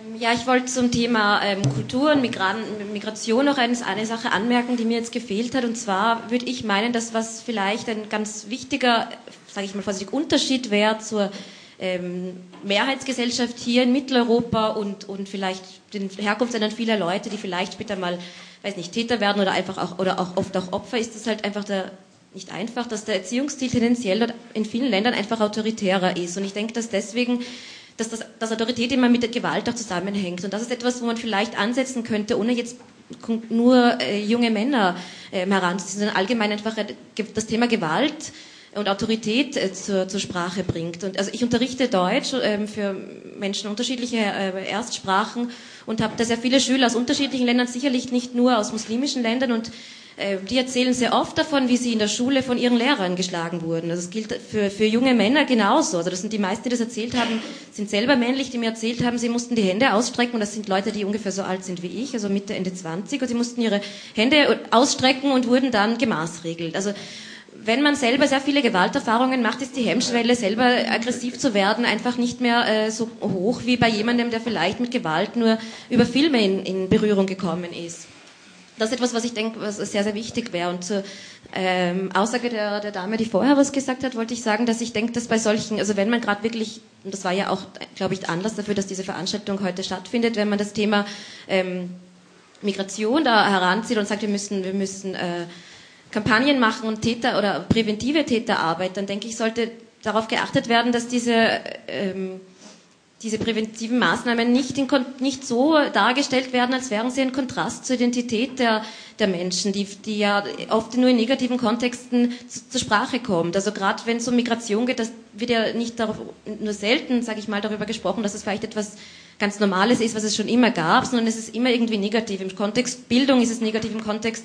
ähm, weiß nicht, äh, Handhabung der Mehrsprachigkeit in, in Krankenhäusern. Es ist immer etwas, was irgendwie negativ ähm, ähm, konnotiert ist und das bekommen Kinder ja natürlich ganz deutlich zu spüren, dass es ein Mangel ist, dass es nicht gut ist, dass in der Schule viele Leute sind, die vielleicht eine andere Sprache zu Hause sprechen. Und es ist sehr oft, das ist mein Eindruck, ist, dass es sehr oft irgendwie so dargestellt wird, als wären das zwei Welten, die miteinander eigentlich nicht kompatibel sind und deswegen muss man den Leuten jetzt beibringen, dass sie gefälligst so, so sein sollen wie wir hier.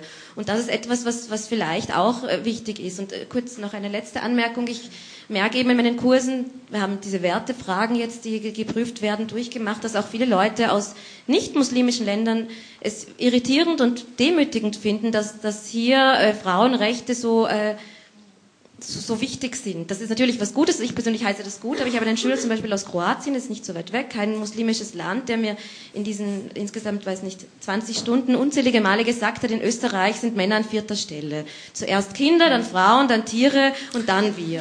Das ist, und das ist, das ist eine unglaubliche Demütigung für viele Männer. Das ist, das ist jetzt kein Gewinn, das ist jetzt nicht nur, weil sie profitieren davon, dass sie in einer überlegenen Position sind im Patriarchat. Das ist einfach wirklich eine tiefe Kränkung. Das hat mir ein, ein, Schüler gesagt, der gesagt, der aus Kroatien kommt, der meint, aber ich, ich wurde auch äh, gewatscht und geohrfeigt von meinen El Eltern und ich mache das auch so. Und hier bin ich aber der Böse, weil es sind ja sogar die Hunde äh, mehr wert. Ja. Danke für Ihr Statement. Moment mal, der Reinhard, jetzt, die, das war ein Statement, oder? Ich nehme an, das war keine Frage. Ja. Die Dame mit der Brille, ja. Ich möchte nochmal ähm, die Perspektive ganz woanders hinrichten. Ähm, ich wurde politisch und feministisch sozialisiert an der Uni in Frankfurt in den 80er Jahren. Wir haben uns einen Raum erkämpft, und mit Raum meine ich Raum, in den Männer keinen Zutritt hatten. Das war wichtig. Wir haben uns Seminare erkämpft. Ähm, und ich habe nicht zuletzt durch männliche, nicht nur homosexuelle, auch heterosexuelle Freunde gelernt, dass nicht nur Frauen zu Frauen gemacht werden, also im biologischen Sinne als Frauen ge äh, geboren werden, aber dann zu Frauen gemacht werden im Sinne eines sozialen Geschlechts, sondern auch Männer und dass das mit Verlusten einhergeht. Und seither warte ich darauf, dass es eine Männerbewegung gibt. Weil irgendwann beschlich mich auch das Gefühl, für die Erziehung der Männer und für das andere und positivere Männerbild sind wir Frauen jetzt auch noch zuständig. Macht eure Seminare selber.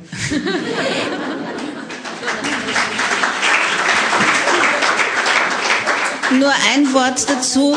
Äh, nur ein Wort dazu, genau auf diese Männerbewegung wollte ich ja vorhin mit meiner Frage nach der Emanzipation hinaus. Also ich danke Ihnen sehr für Ihre Wortmeldung.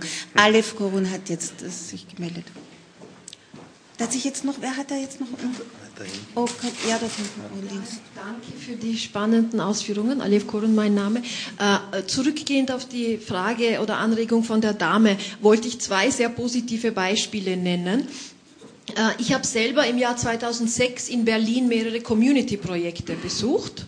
Und im berühmt-berüchtigten Neukölln hat es damals schon im Jahr 2006 ein Mädchenzentrum gegeben. Ich gehe davon aus, das gibt es noch immer. Die haben dieses tolle Projekt gemacht, um einen anderen Ehrbegriff bei Burschen allgemein äh, quasi lebbar zu machen. Und zwar haben die Posters und, und ähm, Postkarten gedruckt, wo drauf gestanden ist, wo man äh, junge Männer gesehen hat, die angeblich migrantisch ausgeschaut haben, unter Anführungszeichen, äh, gemeinsam mit jungen Mädchen und wo drunter wo, oder drauf gestanden ist, meine Ehre ist die Freiheit, für die Freiheit meiner Schwester einzutreten. Ja? Und, äh, und das finde ich zum Beispiel ganz, ganz toll, auch zum Thema Ehrbegriff und wie man versuchen könnte, das auch umzudeuten, um zu zeigen, es muss eben nicht ähm, Gewalt im Spiel sein, damit ein Mann sich mit, ein, mit, sein, mit seiner Ehre, wie auch immer. Äh, zweites Beispiel, es gibt ein ganz tolles Projekt, auch in Deutschland entstanden, Heroes nennt sich das. Äh, viele im Raum kennen das offensichtlich, das wird in Salzburg jetzt das zweite oder das dritte Jahr umgesetzt. In Wien war es auch geplant von der vorherigen oder unter der vorherigen Regierung, vom Bundes, also vom Bildungsministerium aus, und es war fast ähm, äh, fertig umgesetzt und ein paar Tage davor hat es plötzlich, also den Grund weiß ich nicht, wissen wir alle nicht, glaube ich, ein paar Tage vorher hat es geheißen, na, diese 100.000 Euro für dieses Projekt, dass es in Wien umgesetzt wird, äh, wird es nicht geben und gibt es leider noch immer nicht. Aber das ist zum Beispiel auch ein Projekt ähm, und im Unterschied, manche reden immer von sogenannten migrantischen Männern, das ist ein Projekt, das eigentlich sich an alle junge Männer richtet wo junge Männer sich als Heroes hinstellen und sagen, ich verstehe eben unter Ehre und so weiter, unter Partnerschaft etwas anderes als Unterdrückung. Und letzter Punkt, mir ist in, den, in der politischen Debatte der letzten Tag, ähm, Wochen und Monate sehr stark aufgefallen, dieser und ich glaube, das ist jetzt abgesehen von der politischen Seite, die das verwerten will, äh, bei vielen Menschen, glaube ich, ist das so ein unbewusster Abspaltungsprozess. So quasi das Böse muss man abspalten. Das kann mit uns Europäern ja nichts zu tun haben. Wir Männer hier, wir sind ja emanzipiert. Aber die bösen Migranten, die bringen die Gewalt mit sich. Und ich glaube, in den Debatten macht es Sinn, ähm, darauf hinzuweisen, dass eben, wie Sie gesagt haben, Frauenhäuser nicht wegen zuwandernder Männer eingeführt wurden, sondern dass Gewalt eben ein prinzipielles Problem ist von uns allen, von unserer Gesellschaft. Danke. Okay, das ist auch ein Statement. Ja, da hinten. Ähm, gehst du mal nach hinten? Ich, ich glaube, gehen wir einfach der Reihe nach durch. Eins, zwei, drei. Uff, ich glaube, ich habe jetzt eine Bitte. Ich habe so viele Wortmeldungen. Ich würde Sie bitten, sich alle ganz kurz zu fassen, sonst gehen wir das, schaffen wir das nicht mehr. Ich werde ich werd mich kurz fassen. Danke. Ähm, ich Aber wollte, stehen Sie auf, damit wir Sie auch sehen können. Danke vielmals. Ähm, ich werde ablesen. Ich das klingt nicht- ganz kurz. Ja. ähm, ja, okay. Ähm, ich sehe das Problem darin, dass ähm, das Mannsein immer vom ähm, Sein der Frau abhängt und ein Mann sich beruft auf das Verhalten der Frau und dass das Patriarchat auch ähm, nicht nur die Überhebung des Mannes über der Frau sein äh, ist und war, sondern ähm, dass es ähm, da ist, um ein ideales männliches Bild zu symbolisieren. Und ein Mann kann sich doch immer darauf zurückrufen, egal wie existent, also wie, ähm, wie sehr seine Existenz zum Beispiel den Bach runtergeht. Wenn er eine Frau hat, die horcht und tut, was er sagt, dann kann er sich auf das zurückberufen und ist in unserer Gesellschaft und in der Gesellschaft, die seit Ewigkeiten existiert, immer noch der ideale Mann. Und ähm, genau und muss und dass die Em- Emanzipation ähm, der Frau jetzt die ähm, ja sozusagen nicht das Problem ist, sondern es ist gut, dass wir uns emanzipi emanzipi emanzipieren, ähm, aber ähm, dass das äh, halt Existenzangst bei Männern hervorruft und die anscheinend versuchen mit Gewalt ähm, to toxisch viele Leute zu infizieren. Und was Okay. ich auch noch fragen wollte. Können Sie nur auf den Punkt Ja, kommen, ja, weil ich wollte, den, ich wollte den Herrn ähm, fragen, nämlich ähm, Sie haben gesagt, die, der Sohn muss seinen Vater ablenken. Ähm, und ich frage mich, was, äh, inwiefern kommen wir da jemals zu einem Ziel, wenn eine Person immer jemanden ablenken muss, gewalttätig zu sein? Und wer ist in der Position, Menschen ewig abzulenken? Also ich verstehe Ihre Aussage da nicht ganz. Danke. Okay, wollen Sie dazu was sagen? Na toll. Oder sammeln wir erst mal. Gut, äh, dann der eins dahinter und dann der Herr ganz beim Fenster. Ja, also ich werde mich auch versuchen, kurz zu halten. Äh, mich interessiert der Zusammenhang zwischen äh, verschiedenen Formen von Extremismus und äh, Männlichkeitsbildern. Äh, es gibt eine norwegische Dokumentarfilmerin, die Khan, die hat sich äh, mit Dschihadismus und äh, Neonazismus, also äh, der Alt-Right-Bewegung in Amerika zusammengesetzt äh, auseinandergesetzt. Und ähm, was diese Verbindungen eint, ist, dass sie sehr stark äh, junge Männer rekrutieren, im Alter zwischen 20 und 30 meistens. Obwohl das zwei sehr konträr zueinander stehende äh, Gruppierungen sind, rein von ihren Glaubensgrundsätzen her etc., äh, sieht man hier eine gewisse Gemeinsamkeit. Und ich frage mich, ob es hier vielleicht bei diesen jungen Männern eine Art von Orientierungsverlust gibt, der auch mit diesen äh, Auflösen von bestimmten traditionellen Männlichkeitsbildern zu tun hat. Äh, haben Sie da eventuell Meinungen dazu? Dann der Herr beim Fenster. Äh, Zwei kleine Punkte nur. Äh, Erstens fragen wir den Herrn von Neustadt, wie evaluiert man die Effektivität, weil das Stichwort Therapie, weil Beispiel aus meiner Jugend, bei uns war eine Schulpsychologin jede Woche da, wir haben mit der gesprochen, also ich gebe es zu, ich war eine Katastrophe als Teenager und, und wir haben aber gewusst, was man dem Schu der Schulpsychologin sagt, also ich bin unsicher und weiß nicht, ich habe keinen Halt. Und danach geht man zurück in die Klasse und macht sich mit den anderen, die auch bei der Schulpsychologin waren, darüber lustig, was man vorgegaukelt hat, was eh gestimmt hat, aber man diese Gruppen, also es hat einfach nichts gebracht, sagen wir es long story short. Und die Metafrage, die sich mir auch gestellt hat, die Sie auch schon angesprochen haben, ist jetzt Männlichkeit per se toxisch? Wenn ich, wie gesagt, nochmal an mich denke und auch später dann im Basketballverein und auch an die Leute, wie ich mich verhalten habe und auch die Dynamik, die man im Basketballverein zum Beispiel hatte, muss ich sie persönlich mit Ja beantworten. Aber natürlich ist das eine kleine Stichprobe. Jetzt würde ich gerne das Panel auch fragen, ist Männlichkeit per se toxisch? Ich hoffe nicht, aber ich glaube schon. Okay, ähm, so viele, also der Herr da hat sich schon ganz, hier vorne, hier vorne, der Herr in der dritten Reihe. Dann Sie, Sie, dann du. So, ich verspreche, ich mache es ganz kurz. Danke. Lorenz Frage, mein Name. Mein Statement ist, ich habe die Dimension der Religion vermisst und meine Suggestivfrage, inwiefern hat Religion, und damit meine ich nicht nur den Islam, sondern Religionen allgemein, vor allem monotheistische, mit toxischer Männlichkeit zu tun. Danke. Okay, äh, können Sie nochmal aufzählen, genau, Sie waren das? Dann. Ah ja, und, also ich arbeite selber in der ähm, sexuellen Bildungsarbeit, mache sexuelle Aufklärung mit Jugendlichen und Kindern und sexuelle Bildung mit Studierenden. Ähm, und da haben wir halt das Angebot für Studierende, ähm, sexual, sexuelle Bildung einfach zu machen. Und da ist das Problem tatsächlich, weil es da auch ja sehr große, einen sehr großen Einfluss von toxischer Maskulinität auf Sexualität gibt, dass ähm, Männer diese Angebote einfach nicht annehmen und eben einfach nicht kommen. Also bei uns sind 90 Prozent äh, der Anwesenden sind Frauen und von den paar Männern, die da sind, ist die Hälfte mit der Partnerin da. Und da ist meine Frage einfach, ob das sozusagen, also oder mein, mein Gefühl ist, dass das, weil das auch ja ein Teil von Maskulinität ist, dass man keine Hilfe sucht, dass das, glaube ich, für mich so eins der Hauptteile ist von Sachen, warum ich das Gefühl habe, dass ab einem gewissen Alter so an, fast Beratungsangebote eigentlich fast schon nicht mehr ziehen, weil die Leute das nicht annehmen. Und das ist leider bei uns zumindest so. Und falls jemand eine Idee hat, außer sexistisches Marketing, wie man Leute zu unseren äh, Workshops kriegen könnte, kann die Person gerne sich nachher an mich wenden. Äh, Dame?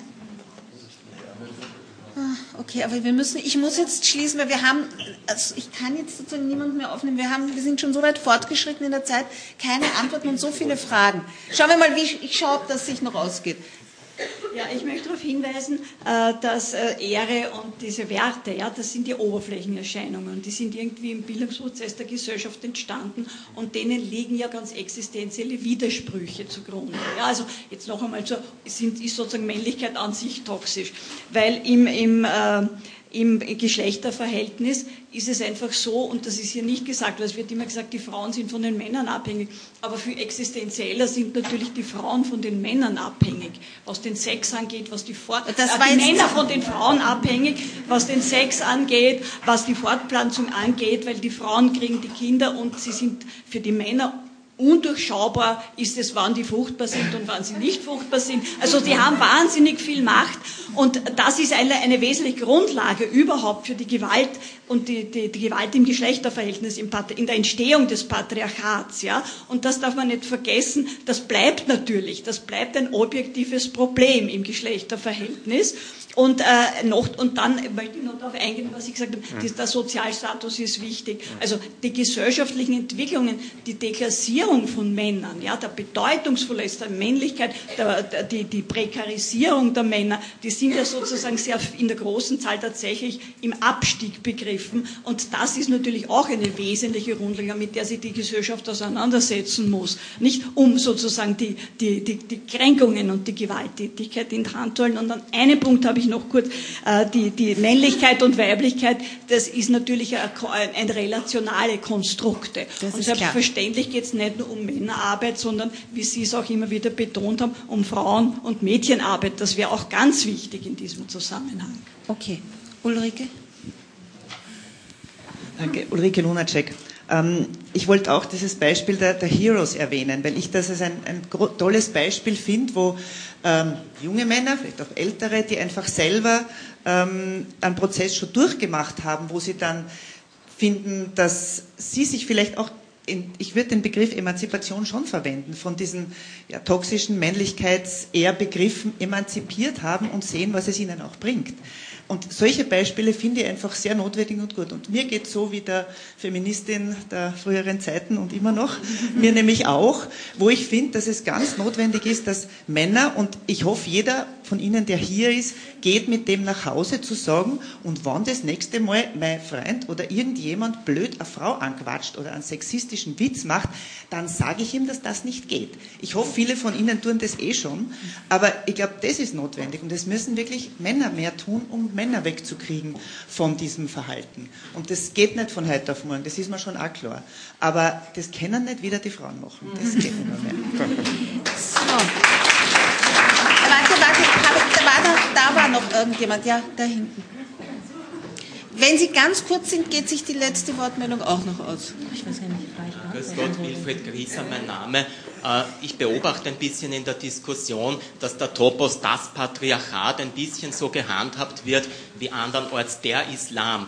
Ich rege ebenfalls an, beziehe mich dabei auch auf die eine oder andere Vorrednerin, diesen Topos das Patriarchat ein bisschen zu genetisieren.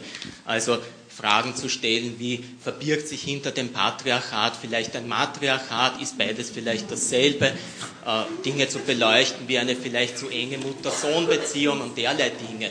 Weil sonst gibt es nämlich mit dem Absolut und das Patriarchat für einen Mann nur drei Möglichkeiten. Erstens einzustimmen, ja, ich bin schuldiger als Mann.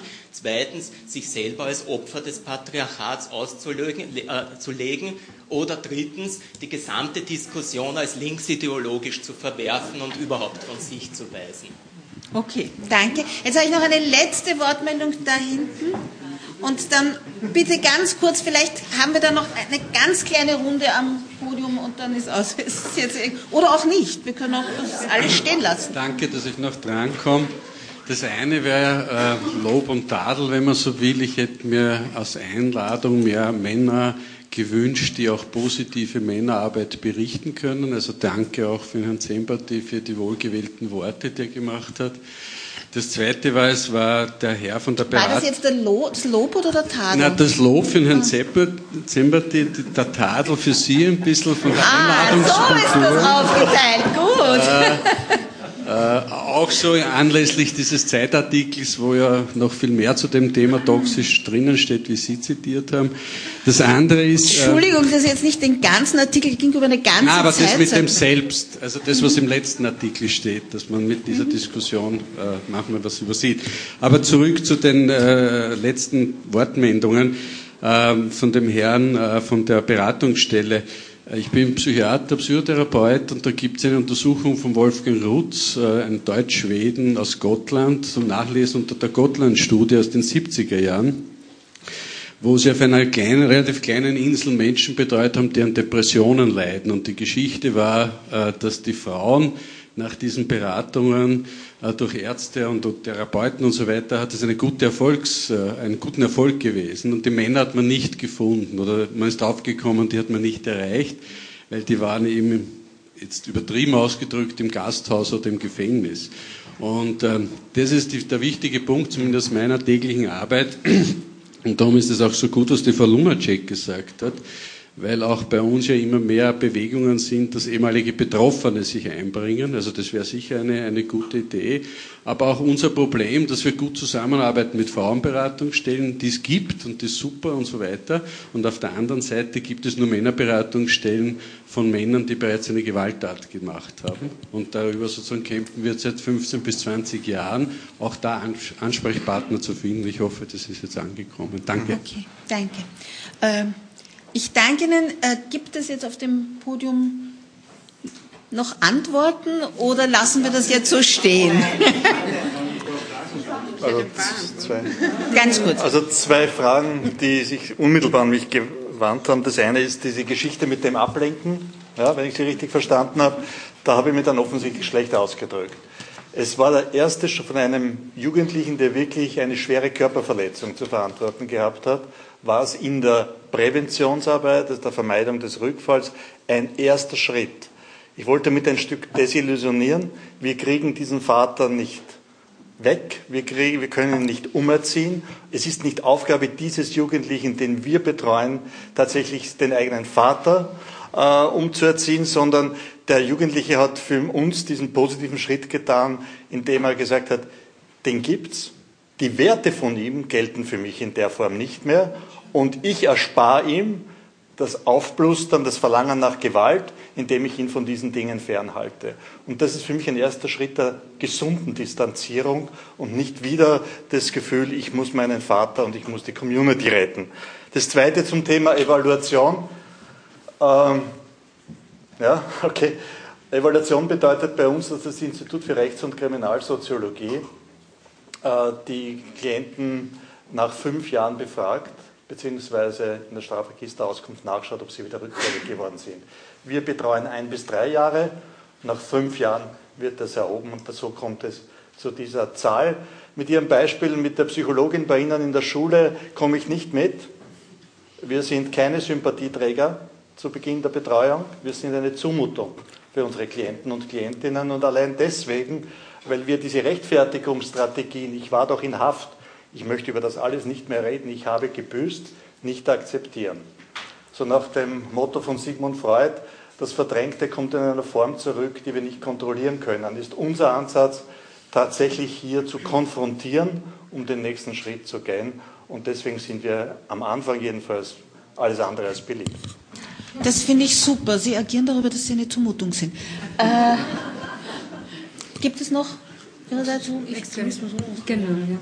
Genau, also ich würde zu der Frage mit, ähm, wie hängt Extremismus und Männlichkeit zusammen, darüber könnten wir jetzt eine Ringvorlesung machen. Ich versuche es ganz kurz zu machen. Ähm, der Kern des Rechtsextremismus, der Kern des Faschismus ist der Männerbund. Immer schon gewesen. Und zwar der todessehnsüchtige Männerbund. Es ist immer das Opfern für wen auch immer, das Volk, die Nation.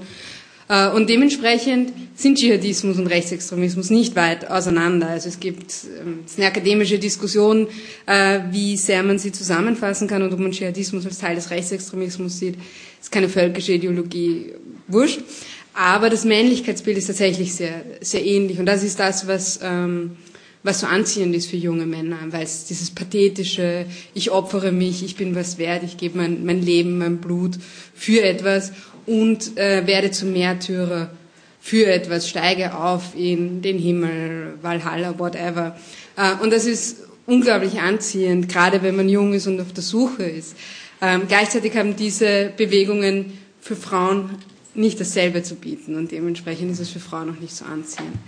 Und äh, ganz kurz nur, ich glaube auch nicht, dass es das Patriarchat gibt. Ich glaube, dass es viele ähm, Patriarchate gibt, die sich äh, unterscheiden in ihren Erklärungen.